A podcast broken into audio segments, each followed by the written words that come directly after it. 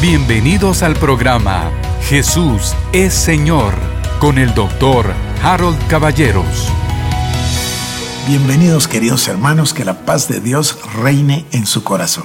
Yo tengo un plan que ya le había comentado, que es el plan de compartir acerca de un tema hermosísimo, cómo ser guiados por el Espíritu Santo.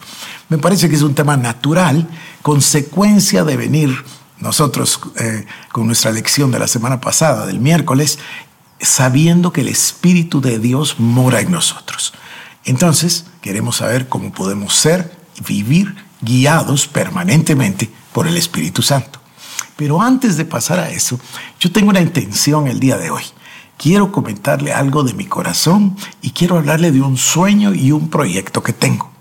Como usted sabe, llevamos ya más de 300 programas hemos estado además en el devocional diario, además tenemos el discipulado virtual y ese momento, esas reuniones tan bonitas que a mí me gustan tanto del primer viernes de cada mes en vivo. Durante todo este tiempo yo nunca le he pedido dinero, nunca le he pedido una ofrenda, no es el caso, no es el objetivo, no es la meta. Sin embargo, hoy sí vengo a plantearle un sueño y un proyecto que estoy iniciando para esperar que de su corazón brote la generosidad hacia el prójimo. En otras palabras, una manifestación real, tangible del amor de Dios para con nuestro prójimo. El segundo mandamiento, ¿no? El más importante. Entonces, le quiero contar.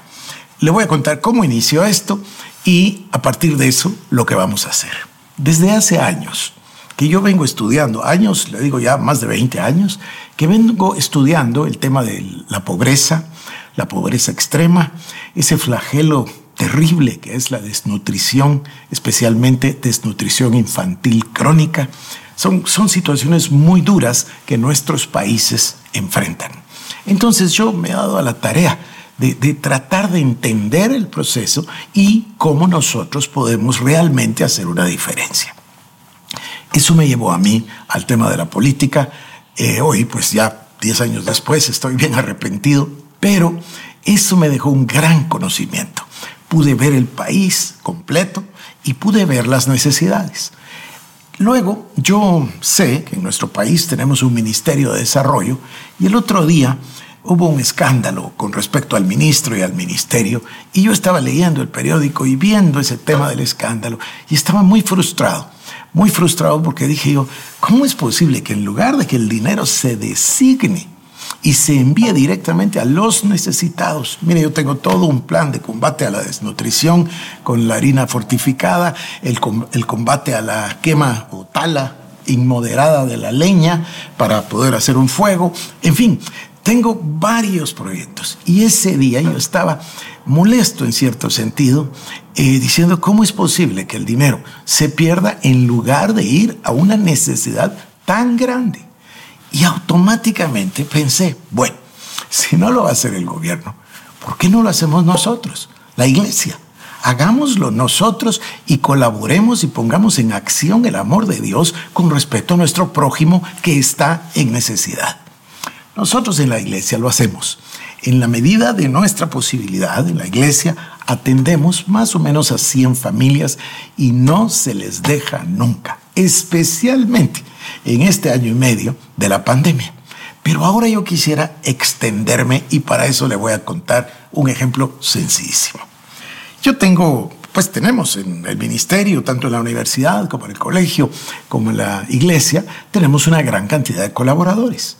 Y dentro de ellos hay una persona en particular que se me acercó se me acercó un día y me dijo que si yo podía en realidad hacerle el favor de gestionar que se le diera el sábado. Él trabaja del lunes hasta el sábado al mediodía.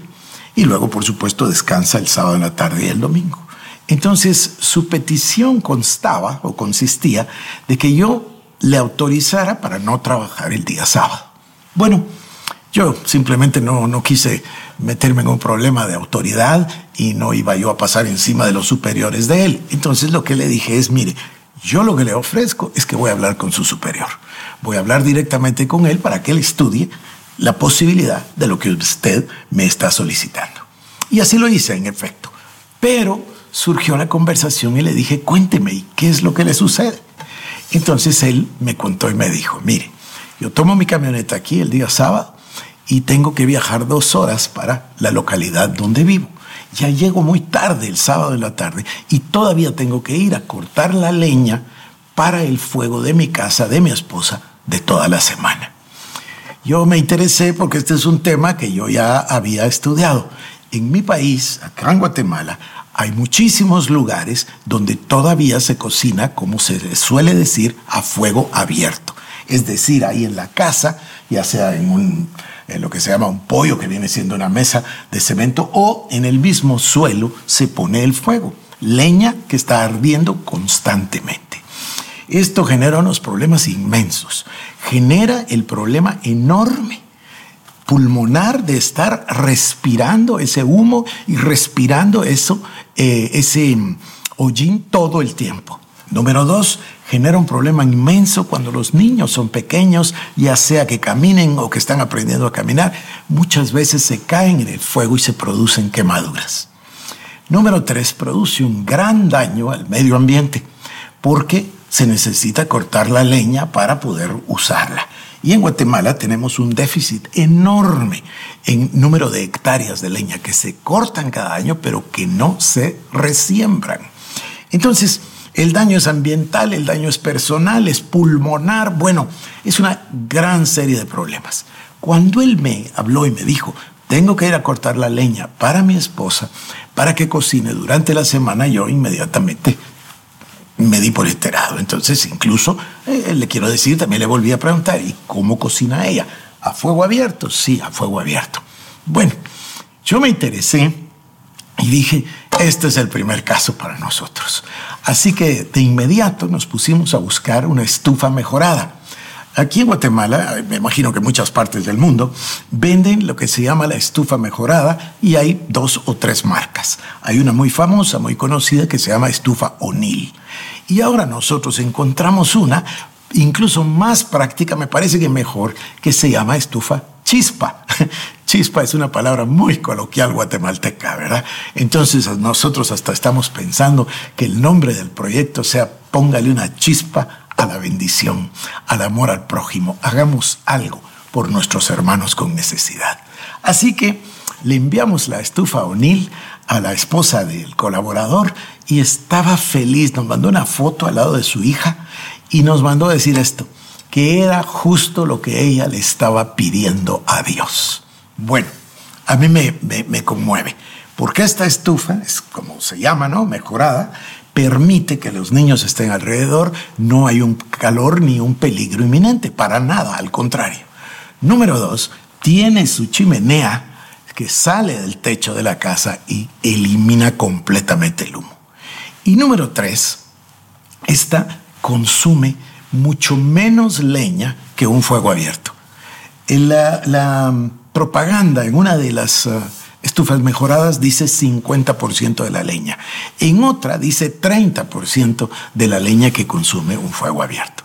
Así que le vamos a hacer un gran beneficio a la persona, a la familia y también al medio ambiente. Así que vamos a, a ejercitar el amor de Dios subsidiando parte del costo de la estufa.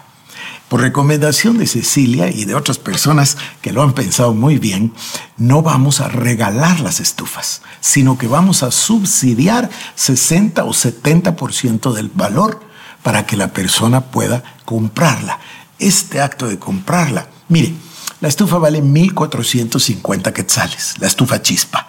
Tiene su plataforma, tiene dos lados con azulejo, eso es precioso porque nos comentaban que ahí se pueden poner platos para preparar o incluso para servir y que hay personas que ahí ponen su silla y se sientan especialmente en regiones frías porque se pone calientito. No, no caliente ni como para quemar a nadie, pero emite calor que, que puede ser inmensamente beneficioso.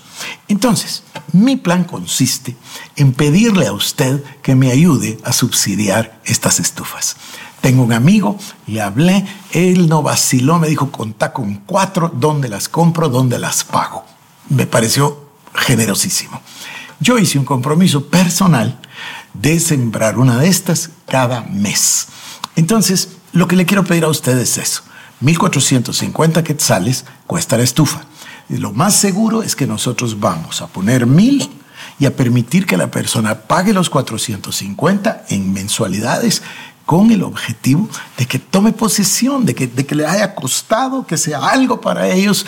Y por supuesto, mire, estoy averiguando que una tarea de leña, le llaman tarea de leña al paquete de leña, si se compra vale 450 quetzales. En unas regiones del país 350 y en otras 450. Así que por una tarea de leña se van a ahorrar muchísimo estas familias y van a poder tener su estufa chispa o su estufa mejorada.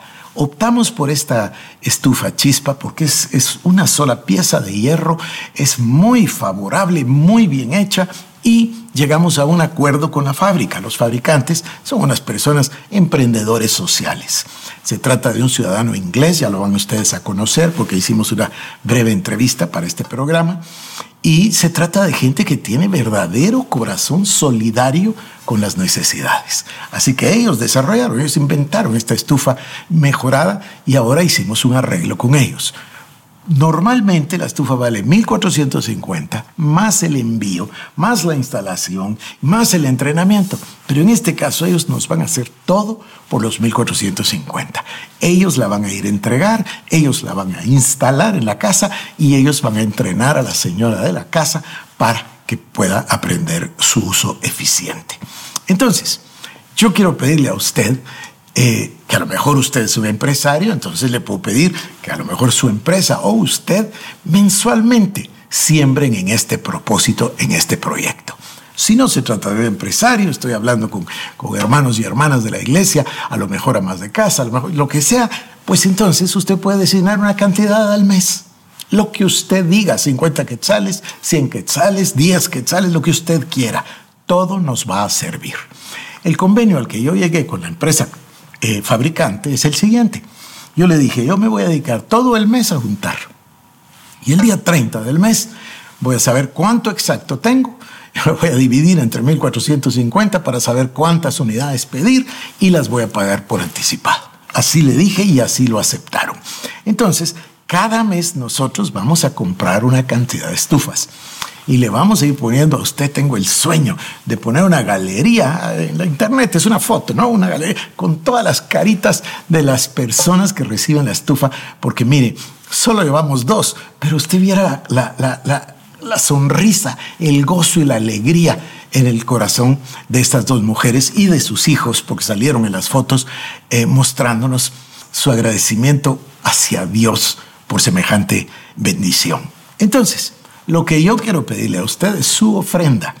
Mire, dedicamos una cuenta particular en el banco, ahí la va a ver usted, ahí aparece en el, en el BAC, como le decimos aquí en Guatemala, ese banco, ahí está el número de la cuenta y pues, ya verá usted el anuncio a través de WhatsApp y de Facebook y donde estamos, ahí le vamos a poner el anuncio para que todos sepan. Sería fantástico, ahora es tan fácil. Ahora lo programa en su teléfono o lo hace en la computadora y ya, todos los meses puede ir esa cantidad a esa cuenta. Todos los meses yo le voy a pedir a la auditoría de la iglesia que me dé las cuentas exactas y que me muestre cuánto dinero, cuántos eh, eh, depósitos fueron hechos, cuánto hay, cuántas estufas podemos comprar y vamos a empezar a repartir las estufas por todo el país. Bueno, estoy muy ambicioso, ya sabe que yo soy así, ya rápido estoy pensando en, en todo el país, pero lo vamos a hacer con los recursos que tengamos y vamos a hacer que este programa sea un programa de bendición en el sentido de que me ha permitido llegar a servirle a usted con la palabra y ahora me permite entusiasmarle para que todos juntos colaboremos con nuestros hermanos que tienen necesidad. Cuando nosotros avancemos, ya sabe cómo me vuela a mí la visión, ya estoy pensando en que vamos a añadir a la estufa mejorada, le vamos a añadir el ecofiltro, le vamos a añadir la olla de cocimiento lento, le vamos a añadir el huerto familiar, el árbol familiar. Ojalá y usted y yo podamos servir a nuestra generación. Así que hoy sí le pido su generosidad, le pido una ofrenda y ojalá que pudiese usted apartar una cantidad periódica todas las semanas, todos los meses, como usted disponga, para que no sea una única vez, sino que en realidad podamos irlos sirviendo. Así que hoy me despido con esta idea y dejo en su corazón la petición para que pongamos en acción el mandamiento del amor. Esto fue el programa Jesús es Señor con el doctor Harold Caballeros. Si quieres más información, búscanos en nuestras redes sociales como Iglesia El Shaddai Guatemala